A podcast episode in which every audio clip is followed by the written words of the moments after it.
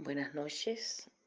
Aquí va el relato de una vivencia que tuvimos hace algunas décadas en, en, mi hogar con mi hermana menor.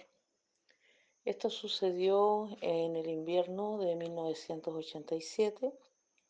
En ese tiempo yo tenía 16 años, mi hermana 9 eh, en razón de que mi padre estaba gravemente enfermo, empecé yo a hacerme cargo de llevarla al colegio en el centro de La Serena. Por lo tanto, teníamos que salir muy temprano para alcanzar a dejarla a tiempo en la escuela y yo llegar a tiempo al liceo. Sucedió que habíamos salido ambas y a unos pocos metros de la casa ella recuerda que había olvidado un útil le hice devolver y me quedé esperándola para no atrasarnos ambas.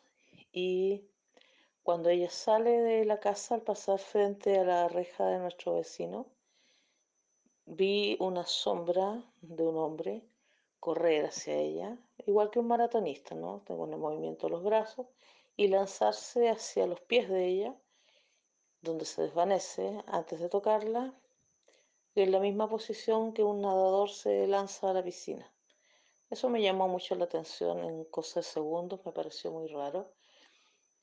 Por un instante pensé que estaba afuera el dueño de la casa al lado, que era un hombre también alto y muy delgado, pero de inmediato saqué de mi mente esa idea porque estaba muy nublado, era muy temprano, eran 10 para las 7 de la mañana y no había forma, no había ningún cuerpo tampoco que proyectara una movimiento. Por esa razón, eh, no le dije nada, no la quise inquietar y nos fuimos al colegio. Ahora, en ese tiempo, mi hermana estaba sufriendo una especie de lo que se llaman a veces ataques psíquicos, ¿no? La presencia de esta, de esta aparición ¿no? de un hombre con abrigo y sombrero negro que se sentaba en una esquina de su habitación a observarla. ¿ya? Eh, esto fue muy recurrente durante mucho tiempo. Y durante ese mismo año, mi hermano mayor, eh, menor y yo, nos llevamos por muy poco tiempo de edad, también teníamos frecuentes eh, experiencias de poltergeist en esta casa. Pero esa fue la primera vez que vi esta presencia en un horario tan extraño, en una actividad tan extraña, eh, fuera del hogar.